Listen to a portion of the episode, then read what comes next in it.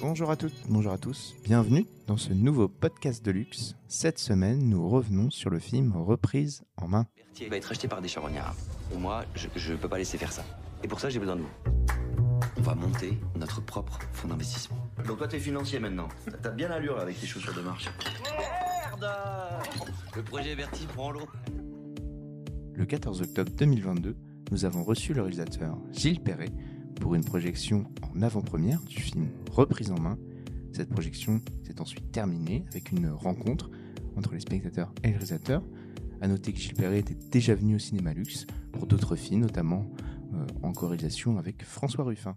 Voilà. On laisse euh, dérouler le générique avec, euh, voyez, une, une chanson plutôt sympathique.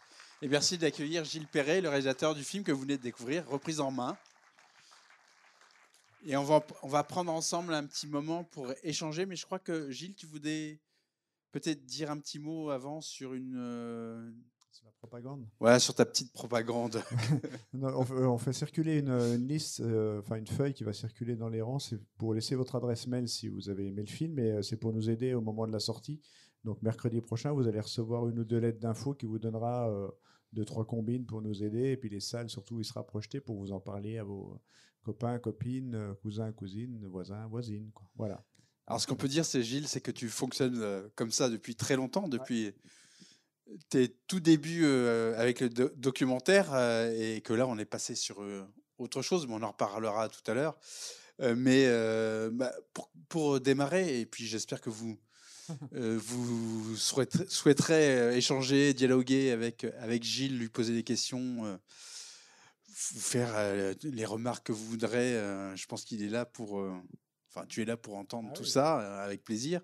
Mais peut-être juste euh, pour commencer, nous parler du cadre, là où on est, euh, Ah, dans cette vallée euh, qui, euh, je crois, euh, bah, d'une certaine manière, t'appartient un peu en fait. Ouais, C'est- enfin, c'est- qui c'est- m'appartient, je suis pas grand propriétaire. chez- non, non, euh, mais- ouais. Euh, bah, en fait, ça se passe dans la vallée de l'Arve. La vallée de l'Arve, c'est euh, la vallée qui monte à Chamonix au tunnel du Mont Blanc.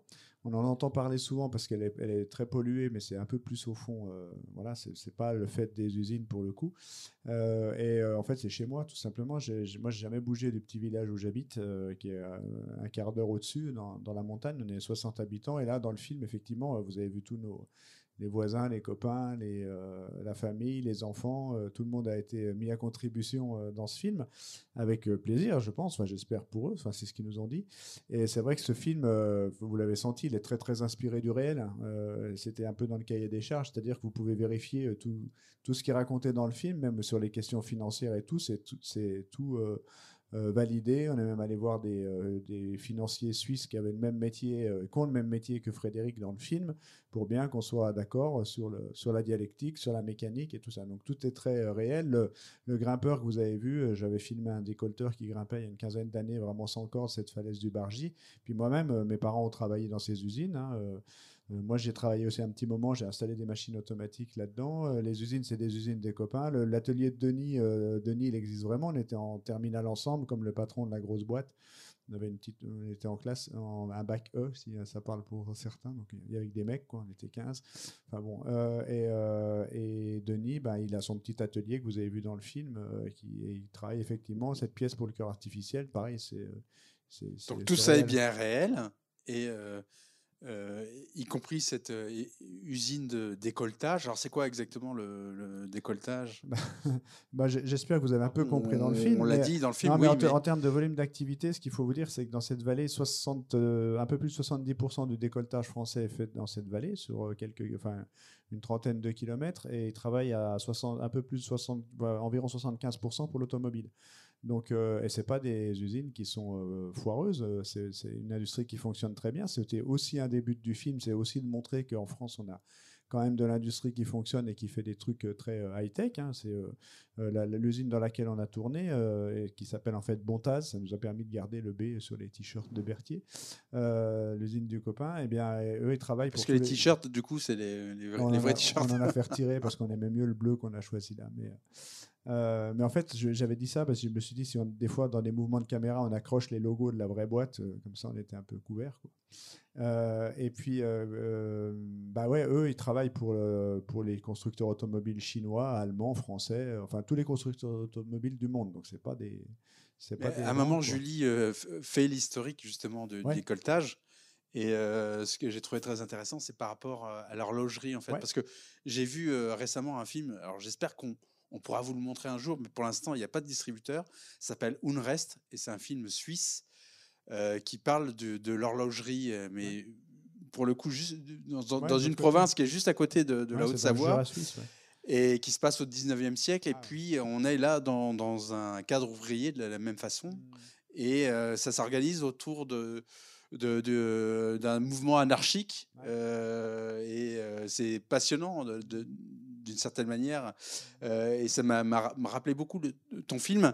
Et donc, il y a quelque chose comme ça en, lien avec l'horlogerie suisse. Ouais, ouais, c'est ça. Bah, on a réussi à glisser pour faire patienter un peu les, les vendeurs du fonds d'investissement euh, quand Julie. Euh, pas, pas, pas, pour faire patienter les spectateurs. Non, j'espère pas. J'espère que vous avez appris des choses dans ce film aussi.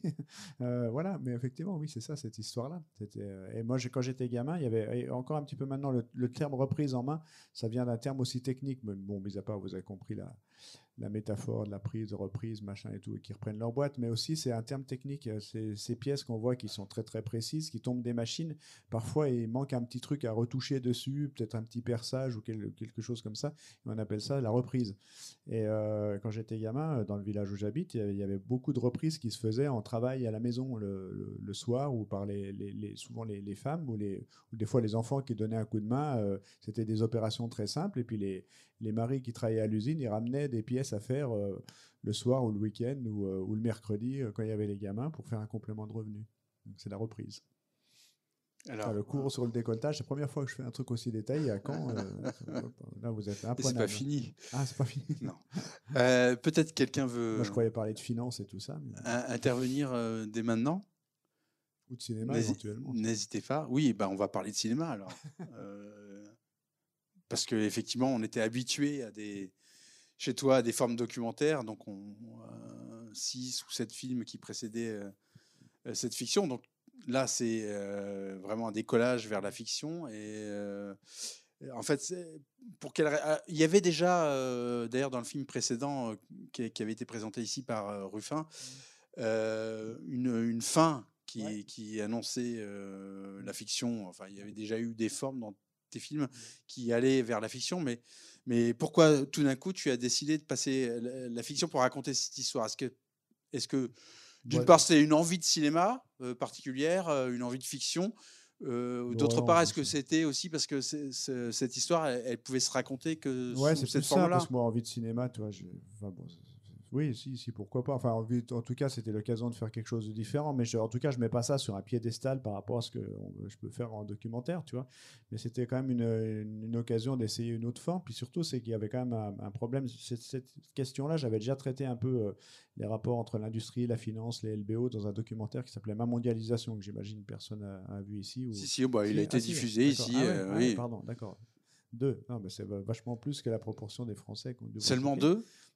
ah, Je suis déçu. mais, en, fait, euh, là, c'était compliqué parce que je voulais refaire quelque chose et ça s'est pas arrangé depuis. Filmer le monde de l'entreprise, filmer le travail, c'est compliqué.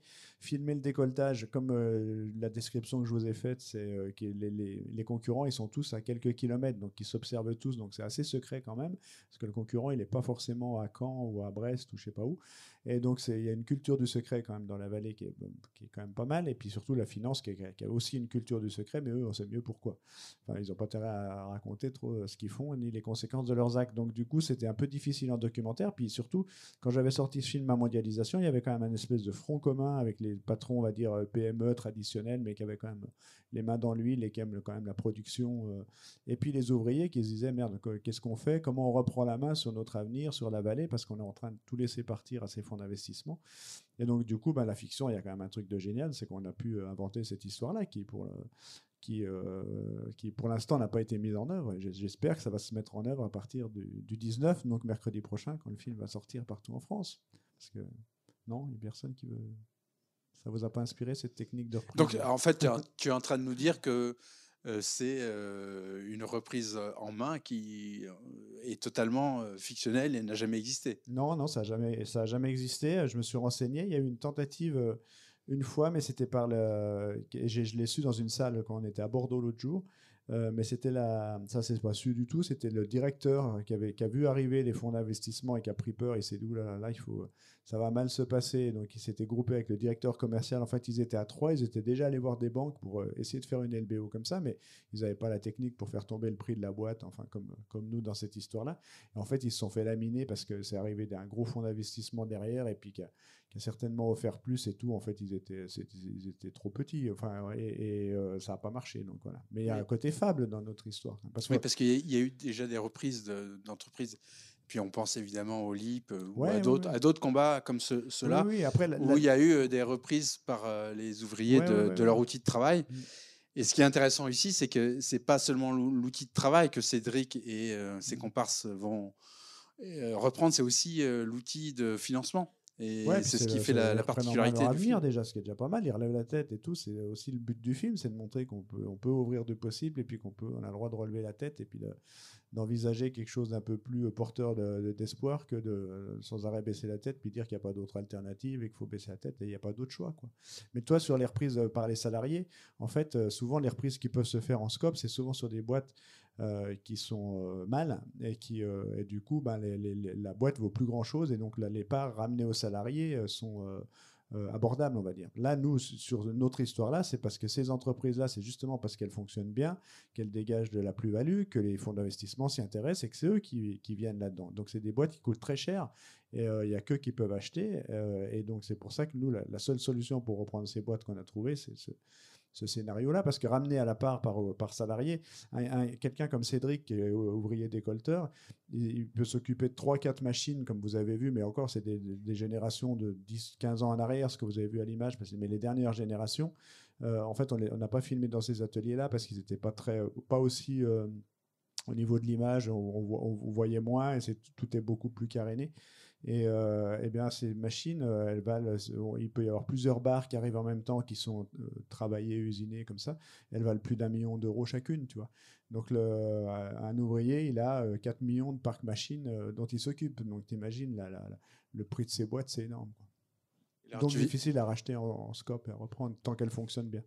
Tu viens d'employer un mot justement intéressant. Tu, tu, as parlé de scénario. Et effectivement, on est euh, pour le coup dans la fiction et pas dans le documentaire.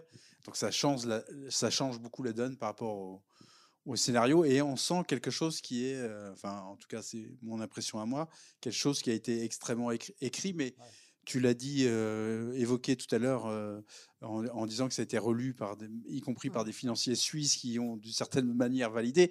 Mais alors donc du, coup ça a été une étape très importante le, scénario dans, le film. Ah on devait euh, éventuellement recevoir avec toi euh, Marion Richoux, qui a été co-scénariste, mais il y a aussi euh, Claude Lepape, que j'ai vu au générique, qu'on connaît un peu ici parce qu'elle elle, elle, est de Caen et elle avait co-scénarisé Petit Paysan, que vous avez vu dans cette salle. Elle était venue le présenter d'ailleurs avec son réalisateur. Mais voilà, il y a eu un, travail très particulier pour le coup. avec Marion, ça fait sept ans qu'on a commencé d'écrire.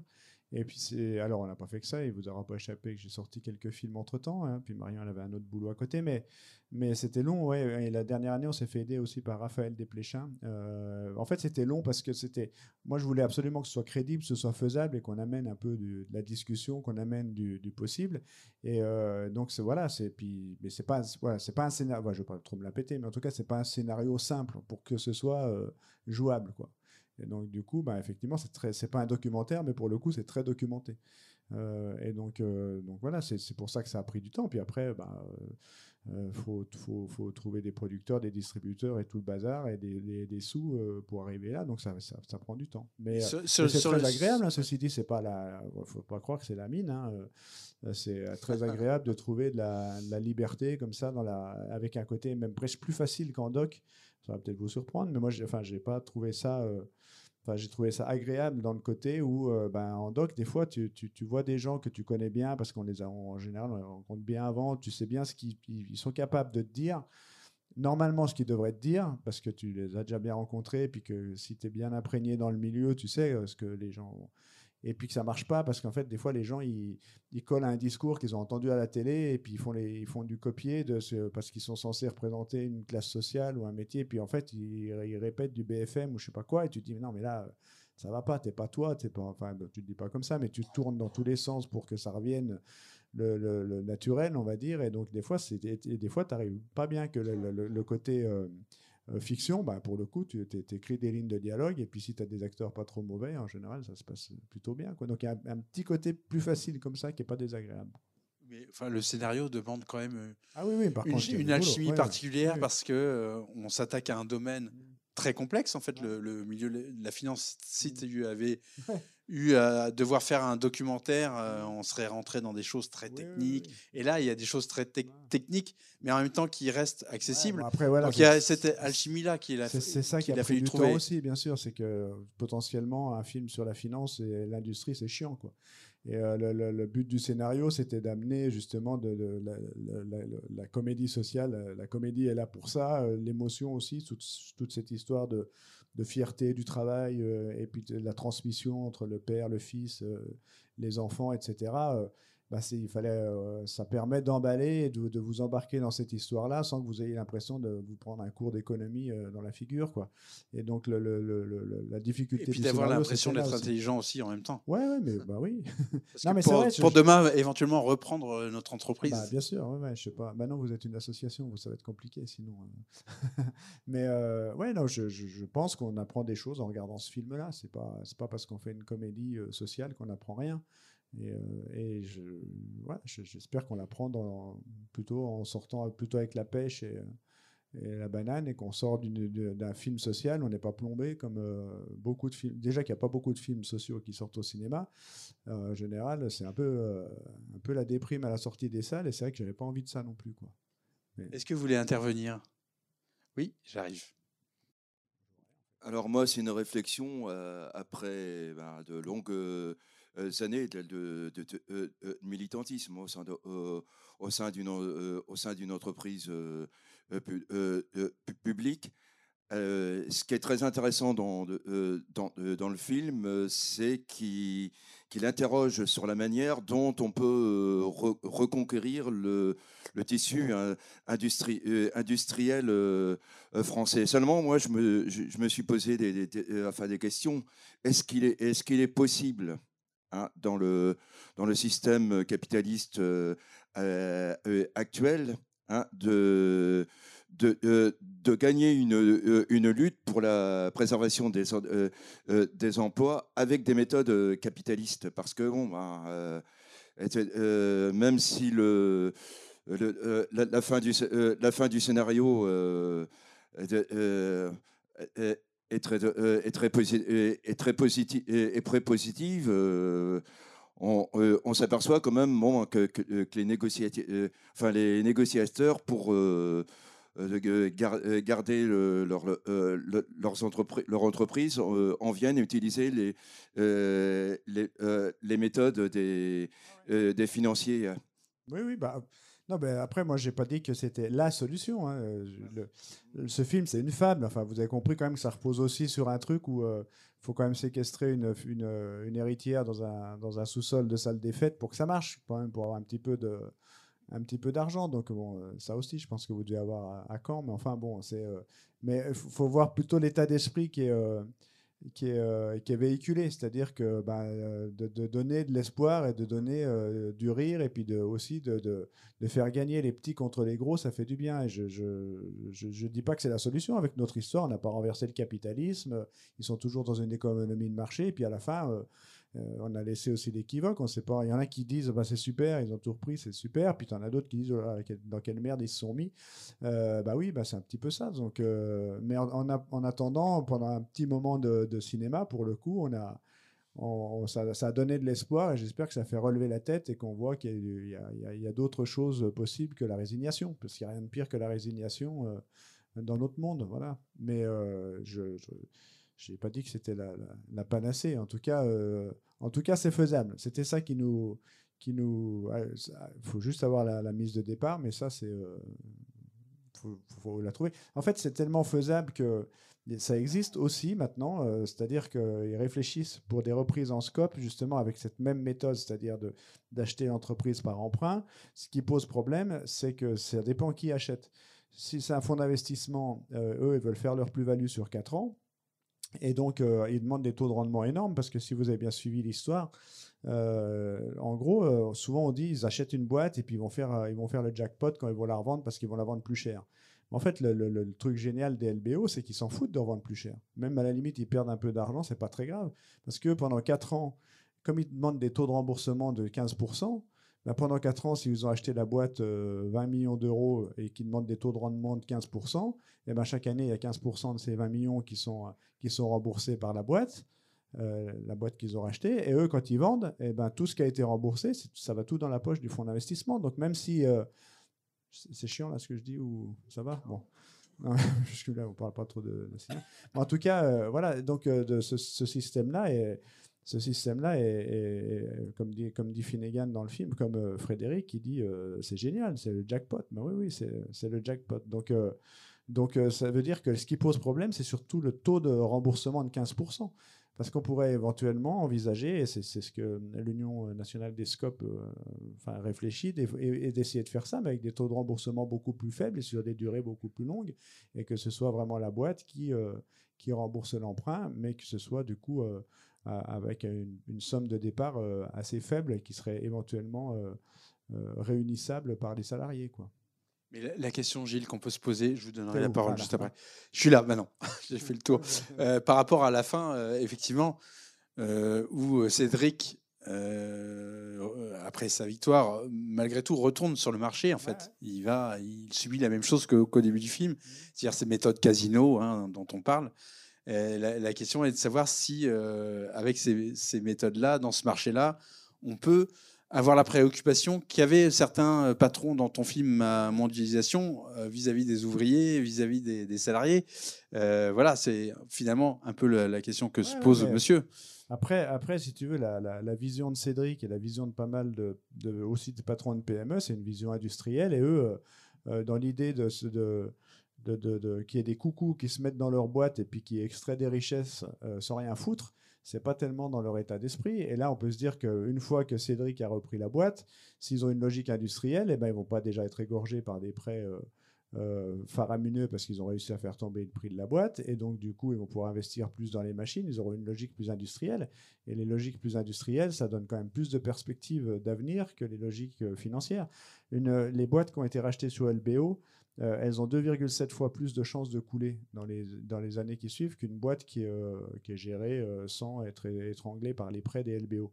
Et ce que je vous raconte là, c'est pas juste dans notre petite vallée de l'Arve euh, de l'industrie, c'est que les LBO, ça s'est généralisé sur l'ensemble de, de- de- du territoire et en Europe et aux États-Unis depuis 25 ans. Et le, le volume d'affaires LBO l'année dernière, c'est 1121 milliards de dollars. Donc on ne parle pas de, rien du tout. Donc euh, euh, c'est quand même un, vrai fléau pour l'avenir des entreprises et aussi ben, ça a énormément contribué au fait que les milliardaires et, les financiers se sont tellement enrichis ces 20 dernières années de façon tellement honteuse, et ben c'est grâce à des mécanismes comme ça. Quoi. Donc c'est pas, c'est, on, on, l'explique sur une petite entreprise, une petite histoire avec ses potes, mais c'est pas un petit, euh, c'est pas une petite affaire. Donc s'ils ont racheté et qu'ils n'ont pas un emprunt trop élevé et qu'en plus ils arrivent à mettre en place qui euh, quand même leur, euh, j'allais dire leur plan social, mais c'est pas le, le quand ils gribouillent sur la, soirée bien arrosée chez Cédric, euh, qu'il n'y a pas de reversement de dividendes qui plafonne les salaires et tout, on a quand même pour espoir que ça, ça va mieux se passer dans l'entreprise C'était pour être un peu plus optimiste que monsieur. Qui... Allez-y, monsieur. Merci. Alors, Merci pour ce film d'abord. Je, je me posais une question sur le. Je me posais une question euh, sur l'absence de, de de représentation syndicale dans ce film. Est-ce que c'est un choix idéologique? Est-ce que c'est un choix historique ou ou tout simplement dans ce type d'entreprise il n'y a pas de il n'y a pas de syndicat? Alors, euh, parce choix- excusez-moi Ouais. parce que c'est vrai que souvent dans ce dans ces films euh, sociaux dans le milieu ouvrier on est souvent habitué à la à la, à la présence des syndicats je pense à un film comme euh, ressources humaines par Ouais. exemple Ouais. Euh, alors, choix idéologique, si vous connaissez ma filmographie, je ne crois pas. Euh, après, euh, en tout cas, c'est un choix, ben, bien sûr, hein, c'est nous qui écrivons le, scénario. C'est déjà une. Alors, deuxième phase, est-ce que c'est une réalité? Oui, c'est une réalité. C'est que dans cette vallée qui est principalement constituée de PME, la représentation syndicale, c'est en dessous de 2%. Au niveau national, c'est maintenant en dessous de 8%. Donc, en fait, ils existent à peu près pas. Et ça s'explique par la structure de ces entreprises qui ont été créées autour du patron euh, des PME qui ont grossi comme ça, et donc où le patron, euh, il fait tout. Quoi. Donc euh, avec le côté paternaliste, les mauvais, côtés du paternalisme, mais aussi les bons côtés quand le patron, il a quand même les mains dans l'huile, il connaît les métiers, et puis il y a eu des beaux parcours de gens qui ont, connu des belles carrières et qui n'avaient pas forcément des gros diplômes et des choses comme ça. Donc bon, voilà. Et puis après, nous, on fait le choix. Alors là, là pour le coup, moi, je, je fais le choix de, de partir d'un ouvrier pas syndiqué, pas avec une étiquette CGT, qui réfute les idées de son père et les idées politiques en disant que c'est dépassé, c'est vieillot, parce que je pense que c'est plus malin, y compris syndicalement et politiquement, de passer par un mec qui réfute ces idées-là. Mais en fait, qu'est-ce qu'il fait, lui, par, euh, son intuition, par son intelligence et par le, fait de se grouper avec ses copains pour que ce soit une histoire de groupe ben, Il se réaccapare l'outil de travail. Finalement, il met en, application les théories de son père. Et du coup, je pense que c'est plus malin comme ça pour emmener le spectateur qui se disent à la fin, finalement, les idées de son père, euh, finalement, elles sont pas si vieillottes que ça, et puis euh, elles sont toujours d'actualité, et, elles, doivent être mises en application. Donc euh, là, pour le coup, c'est un, vrai, un vrai choix de ma part. Quoi. Et puis aussi, le, fait de, partir sur quelqu'un qui n'est pas... mais c'est vrai aussi sur les films que j'ai fait avec François ou les miens, systématiquement, on évite les discours, les étiquettes et les discours. Et, euh, parce qu'en fait, on sait aussi qu'il y a des gens pour qui, euh, hop, il y a les écoutilles qui se ferment, parce que tu te dis, ah bah voilà, c'est lui, il va nous faire du discours, il va nous faire, il va nous sortir sa théorie, son truc, ça va être chiant. Et donc, du coup, voilà, vous avez compris que j'ai rien contre les syndicats, hein, c'est pour, le film, mais enfin, ça dépend lesquels, tu vas, me dire. Mais, mais en tout cas, voilà, le choix, il est, assumé comme tel et réfléchi. Mais, par contre, je comprends aussi que pour des, militants syndicaux euh, qui, dont c'est une bonne partie de leur vie et tout, qu'ils souhaiteraient que ce soit le syndicat qui soit à la barre et tout ça, mais je, ça ne serait pas très réaliste pour le coup dans notre région. Et je pense que pour embarquer plus de monde, euh, c'est plus malin comme ça. Quoi. Mais de toute façon, c'est bien montré dans le film hein, entre Rufus, enfin le, personnage qui interprète Rufus et Cédric. Euh, il y a effectivement des accords à, ce sujet. Mais, et puis tu dis euh, qu'actuellement, c'est à peu près 2% de syndiqués, donc c'est très très peu, c'est très très bas. Est-ce que tu penses quand même que c'est lié à une rupture générationnelle qu'on bah voit finalement dans le film mais... Bah, je pense que vous avez les mêmes que chez nous. Hein. Je veux dire, la, génération des quarantenaires qui sont dans ce film-là, c'est quand même des gens qui sont issus de, 30 ans euh, pendant lesquels on leur a dit que euh, les syndicats c'était vieillot, que la politique ça servait à rien, et puis que la réussite, eh ben, c'était euh, euh, de se battre contre l'autre, que l'autre est une menace et que, que, tout le monde doit être en concurrence contre tout le monde. Et donc Cédric, il est, il est aussi le fruit de tout ça. Enfin, et donc si on discute autour de nous sur les, les quarantenaires, ben, je pense que, je pense que eh, malheureusement, Cédric est assez révélateur de ça. On sort pas indemne de ce discours-là qu'on nous a servi pendant 30 ans. À, moins que voilà, on fasse les bonnes rencontres et puis qu'on ait peut-être des parents conscientisés. Si on n'entre pas en opposition avec les parents, peut-être qu'il peut, il peut rester des choses. Mais sinon, globalement, il faut, il faut quand même ramer sur ces questions-là. Est-ce que quelqu'un veut intervenir? Oui. Bonsoir. Euh, on a vraiment bien remarqué euh, que ça vous touchait euh, à cœur d'aborder ce sujet. Je constate aussi que le casting est assez important. J'aimerais savoir si justement ils se sont impliqués dans, dans cette mmh histoire-là ou si vous êtes allé les chercher en fait? Est-ce que mmh. c'est plutôt une, un choix de casting classique ou c'est vraiment vous qui avez dit je veux cet acteur-là ou est-ce que je sais que ça pourrait l'intéresser? Bah, Déjà, ce qu'il faut se dire, c'est que nous, quand on a commencé à écrire, ne connaissant pas grand-chose, en tout cas c'était la première expérience en fiction, on n'était pas du tout, du tout parti sur un casting aussi prestigieux. Et finalement, plus le, plus le temps avançait, plus le, scénario gonflait, et puis les producteurs nous ont dit, mais il n'y a pas de raison, hein, on va aller... Donc après, on a travaillé avec une directrice de casting euh, qui s'appelle euh, Constance de Montois, avec qui on s'est bien entendu.